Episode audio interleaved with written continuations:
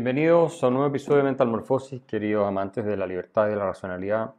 Hay muchas noticias que comentar acá en América Latina. Las dos más urgentes son, por supuesto, la sentencia que condena a Cristina Kirchner en Argentina a seis años de cárcel y el intento fallido de golpe de Estado, autogolpe por parte del comunista Pedro Castillo. Vamos por parte. Eh, analicemos primero la sentencia en contra de Cristina Kirchner. La vicepresidenta argentina fue condenada en el caso llamado Vialidad, eh, que era algo bastante predecible. El fiscal Diego Luciani la acusó de fraudes en contra del Estado en la administración de dineros públicos y de ser la cabeza de una asociación ilícita dedicada a, eh, a este fraude. El último cargo, el segundo cargo, se le declaró inocente o no se consideró suficiente evidencia y eh, el primero en todo caso sí se la considera culpable y se la condena a seis años de cárcel y además se le prohíbe eh, correr, es decir, ser política, tener oficina pública, ser candidata hacia el futuro, de por vía. Ahora, Cristina va a apelar y la posibilidad de que ella termine en la cárcel, la verdad, es que es prácticamente nula. Eh, ¿Complica su posición esto? Sí, la complica desde el punto de vista de la imagen, desde el punto de vista de eh, las posibilidades políticas para la elección del próximo año, que de todos modos ya venían deterioradas, pero es importante tenerlo claro. Y además hay otro causa en contra de ella, los sauces, hay varias en realidad. Ahora, obviamente, ¿qué dijo Cristina? Que esto era un eh, batallón de fusilamiento judicial, que todas estas persecuciones en contra de su persona tienen motivaciones puramente políticas. Eh, interesantemente dijo también que ya no pensaba correr el próximo año para la presidencia en Argentina, pero eso es una mentira. Obviamente eh, no tenemos cómo creerle lo que está diciendo ahí. Eh, e incluso también afirmó que no quería ser reelegida en el Senado, porque es vicepresidenta y además es senadora. Y como senadora tiene inmunidad. Eh, ahora, ¿qué de todo esto es cierto? Es difícil saberlo. Eh, en el año 2016, durante la presidencia de Macri, se descubre evidencia muy contundente de que Cristina, desde el año 2003 al 2015, había manipulado o administrado recursos eh, durante las presidencias de Néstor y de ella misma de manera fraudulenta. Sobre todo tenía que ver con platas dedicadas a la construcción de carreteras en la Patagonia y eh, en la provincia de Santa Cruz, en Patagonia específicamente, y que, bueno, eh, eran compañías o platas que se desviaban sistemáticamente a los negocios de Lázaro Báez, que es un íntimo amigo de la familia Kirchner, ¿no? y que a través de la obra pública estaba sifoneando eh, decenas, cientos de millones de dólares, si no miles de millones de dólares, si uno suma todos los escándalos de corrupción. Y por supuesto esto no podemos ser tan ingenuos de pensar que solo Lázaro Báez se queda con esa plata. Eh, en última instancia, eh, la familia Kirchner entera se hizo multimillonaria a punta de corrupción y robo, como lo hacen siempre eh, este tipo de personajes cuando llegan al gobierno.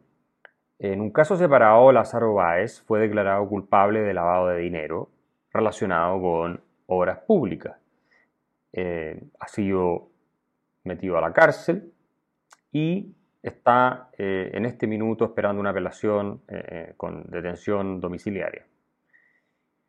Pero el caso vialidad siguió progresando de manera lenta en las Cortes, especialmente bajo la presidencia de Alberto Fernández, que es otro cómplice de toda esta corrupción y de todo este desastre, en el sentido de que protege políticamente a sus aliados. Y sin embargo, dos meses atrás eh, Luciani, el, fiscal, eh, que dicho sea de paso, fue amenazado directamente por, Fernández, porque dijo, bueno, no vaya a ser cosa de que, Luciani termine como Nisman. ¿ah? eh, a quien, quien murió o supuestamente se suicidó, pero probablemente mataron, no de una manera que todavía no está clara. Así es que esto siguió y según Luciani, Luciani mientras estuvieron en el poder, los Kirchner fueron el centro de una organización ilegal sistemática dedicada al robo de fondos públicos. Esa es la argumentación de Luciani y, la evidencia que tiene lo, prueba. Y, bueno, y todos los que conocen Argentina y viven acá saben que eso es así. Es decir, claro, una cosa es la verdad judicial y otra cosa es la verdad como tal. La verdad judicial hay que probarlo más allá de toda duda razonable y por lo tanto eh, el estándar es otro, pero todos sabemos que son eh, corruptos y, no hay nadie en el mundo que crea lo contrario. Es decir, hay gente que tal vez cree lo contrario, pero están, eh, no cuando se mira desde una perspectiva con cierta objetividad. Así es que Cristina y su esposo, Néstor, que gobernó antes y que murió el año 2010, tenían esta organización que después asumió Cristina como líder cuando también se, elige como presidenta.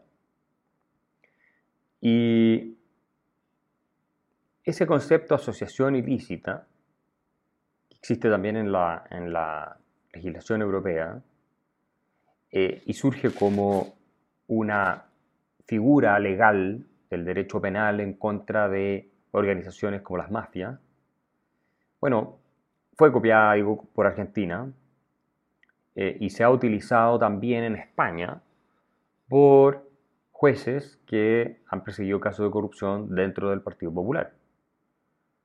Eh, así es que la evidencia en contra de Cristina eh, y de esta asociación ilícita incluía muchos mensajes de WhatsApp entre oficiales de primero y segundo nivel, mientras Cristina gobernaba. Y obviamente las firmas de de contratos, digamos, de constructoras de, toda todas estas obras públicas, entre los que se encontraba el mismo Lázaro Báez. Estos chats se filtraron durante los procesos y acreditaban sin ninguna duda esa coordinación entre el poder político y los contratistas, aunque la participación directa de Cristina era menos clara. Al parecer tenían un poco de cuidado con mencionarla a ella, pero eh, hay, un, hay un tema que sí resulta claro y que son los pagos de Baez a la familia Kirchner, que obviamente era eh, lo que se había acordado, te damos los, los contratos para hacer la obra pública, siempre a precio completamente desorbitante y tú nos das un porcentaje de vuelta. Entonces, era el, pago finalmente que se le da a los políticos por asignar la obra pública. Y esto es importante desde el punto de vista eh, fundamental. La obra pública es por lejos el área de administración de recursos estatales donde más se roba porque los contratos son multimillonarios. Tal vez defensa puede tener algo así si es que, eh, si es que vamos a países no latinoamericanos, probablemente eh, en Rusia, qué sé yo, países de ese, tipo, de ese estilo. Y, y vaya a saber uno en Estados Unidos porque tiene industria de defensa importante. Nosotros, la obra pública, cuando el Estado ¿no es cierto? se encarga de todo eso eh, y asigna los contratos, sin procedimientos transparentes de licitación como los que tenemos en Chile, a pesar que ahí también se producen cosas eh, turbias, pero en general es mucho más limpio. Bueno, ahí es donde eh, se roba la mayor cantidad de dinero. Y en general todo el Estado es un botín para robar dinero, es decir, eso es lo que vemos en todas partes, eh, incluso Chile, que se supone que es un país más transparente y todo lo demás, vemos despilfarro. Si quieres continuar oyendo este episodio, acceder a más contenido y apoyar la defensa de las ideas de la libertad, suscríbete en www.patreon.com slash Axel Kaiser.